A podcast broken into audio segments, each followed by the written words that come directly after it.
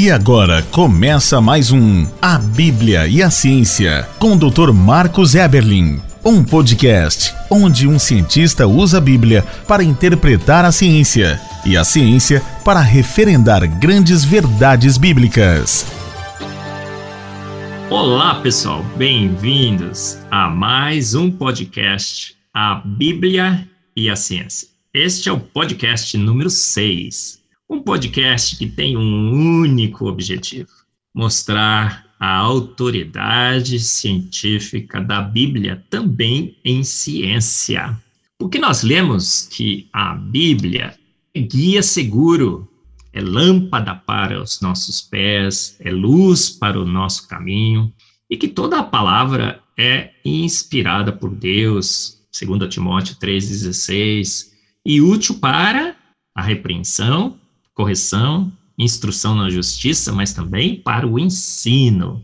E essa grande verdade anunciada em 2 Timóteo 3,16 tem sido verificada ao longo de toda a história da ciência. Grandes verdades científicas que foram antecipadas pela Bíblia, em muitas oportunidades, a ciência anunciou uma verdade diferente. E o que aconteceu? Um embate, um confronto, uma disputa. E como está o placar?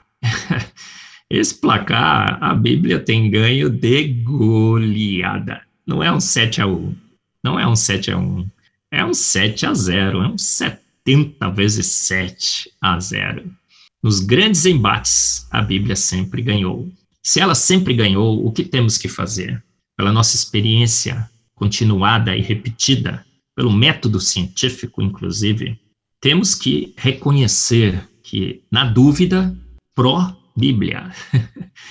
Há um conceito na justiça que diz indúbio pro réu, indúbio pro Bíblia. Esse é, é, um dos lemas do nosso podcast. O que nós temos ouvido por aí, que a ciência agora é o livro 67. É o, a ciência naturalista de homens, a ciência do Big Bang, a Ciência da Evolução, o livro A Origem das Espécies, de Charles Darwin, seria o livro 67. E que esse livro agora temos a ciência para interpretar a palavra. Você já deve ter ouvido essa possibilidade por aí, mas esse podcast diz que não. Não, é a palavra que interpreta a ciência. Quem tem autoridade não é a ciência, mas é a palavra.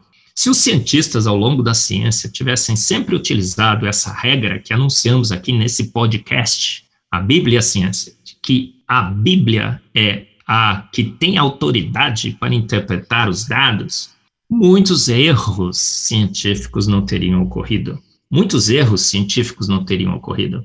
Como nós falamos aqui, Semmelweis e a morte de muitas mulheres ao darem a luz aos seus filhos, não teríamos feito o erro de sangria. George Washington, presidente americano, não teria falecido por esse procedimento equivocado. Então, na dúvida, indúbio pro Bíblia. Olha só. E esse podcast quer comprovar essa tese de que a Bíblia que tem autoridade para interpretar a ciência através de grandes verdades científicas que a Bíblia anuncia. Já falamos sobre o tamanho do Sol, tamanho da Lua. E agora, nesse podcast, o número 6, vamos falar sobre um único continente. Olha, você vai pensar, poxa, Marcos, mas existem vários continentes, são cinco continentes, e a Bíblia falou que só tinha um? Sim, a Bíblia falou que só tinha um. Se você lê em, eh, em Gênesis, lendo lá em Gênesis 1, de 9 a 10, Assim está escrito: E disse Deus: Ajuntem-se as águas debaixo dos céus. Em quantos lugares? Se você tiver sua Bíblia aí, pode acompanhar. Em um lugar. Num lugar. Num lugar é um único. E apareça quantas porções secas? Uma porção seca. A porção seca. E assim foi. E chamou Deus a porção seca terra, e ao ajuntamento, no singular, das águas, chamou mares. E viu Deus que era bom. Olha só uma grande verdade científica da Bíblia sendo anunciada. No princípio, nós não tínhamos muitos continentes. Era um continente só e um mar só. Muitos cientistas, ao longo da história, ao lendo isso, falaram: nossa, veja bem, a Bíblia é realmente um livro de mitologia, poesia, alegoria. Olha que erro científico crasso. Dizer que só tem um continente e só tem um mar. Que absurdo, nós estamos vendo no aqui e agora vários continentes, vários oceanos, vários mares. Será? Será que a Bíblia errou? O que é que você acha? Bom, mais recentemente a ciência foi estudar a superfície, a crosta terrestre. E o que, que ela descobriu? Os continentes estão se separando, estão se afastando. Descobriu-se o que é chamado hoje de deriva continental, a movimentação das placas tectônicas, uma grande descoberta recente de que os continentes, na realidade, estão se afastando. Se eles estão se afastando, significa o quê? Você regride esse movimento e você forma um único continente, uma única porção secar, o que conhecemos hoje como Pangeia. E é incrível, porque os continentes se encaixam perfeitamente como um quebra-cabeça. As bordas ainda são autoencaixantes. É uma prova definitiva de que realmente existia uma única porção seca e um único oceano, um único mar, portanto. Uma grande verdade científica antecipada pela Bíblia. Agora, essa separação de continentes revela outra grande verdade bíblica? Sim, revela. Porque lemos na palavra de Deus em Êxodo, Deus falando, anunciando, porque em seis dias eu criei os céus, a terra e o mar e tudo o que neles há. A cronologia bíblica dos patriarcas, faremos um podcast específico para esse tema.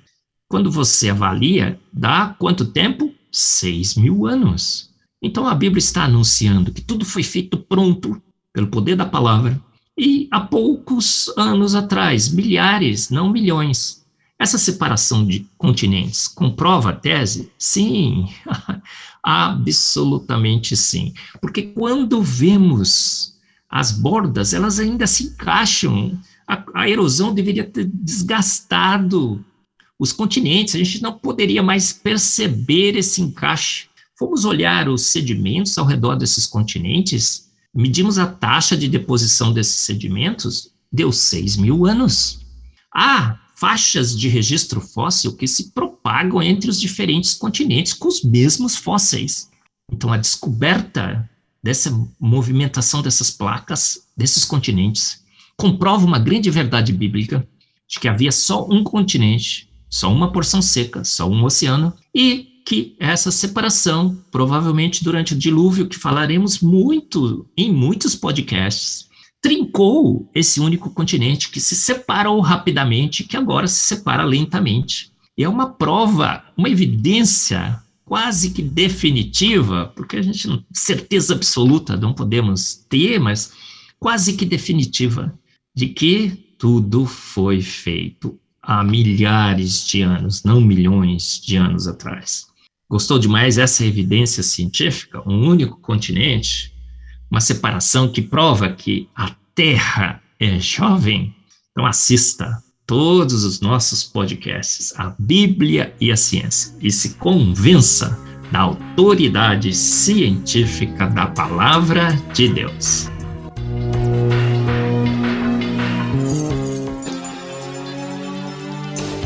Você ouviu mais um A Bíblia e a Ciência com o Dr. Marcos Eberlin, um podcast onde a Bíblia e a ciência bem interpretados concordam plenamente. Conheça mais acessando agora o Instagram do Dr. Marcos Eberlin, instagram.com/barra Marcos Eberlin e a Coval Press, www.covalpress.com. Se você deseja ouvir os demais episódios, acesse agora nossa plataforma www.rede316.com.br e conheça mais.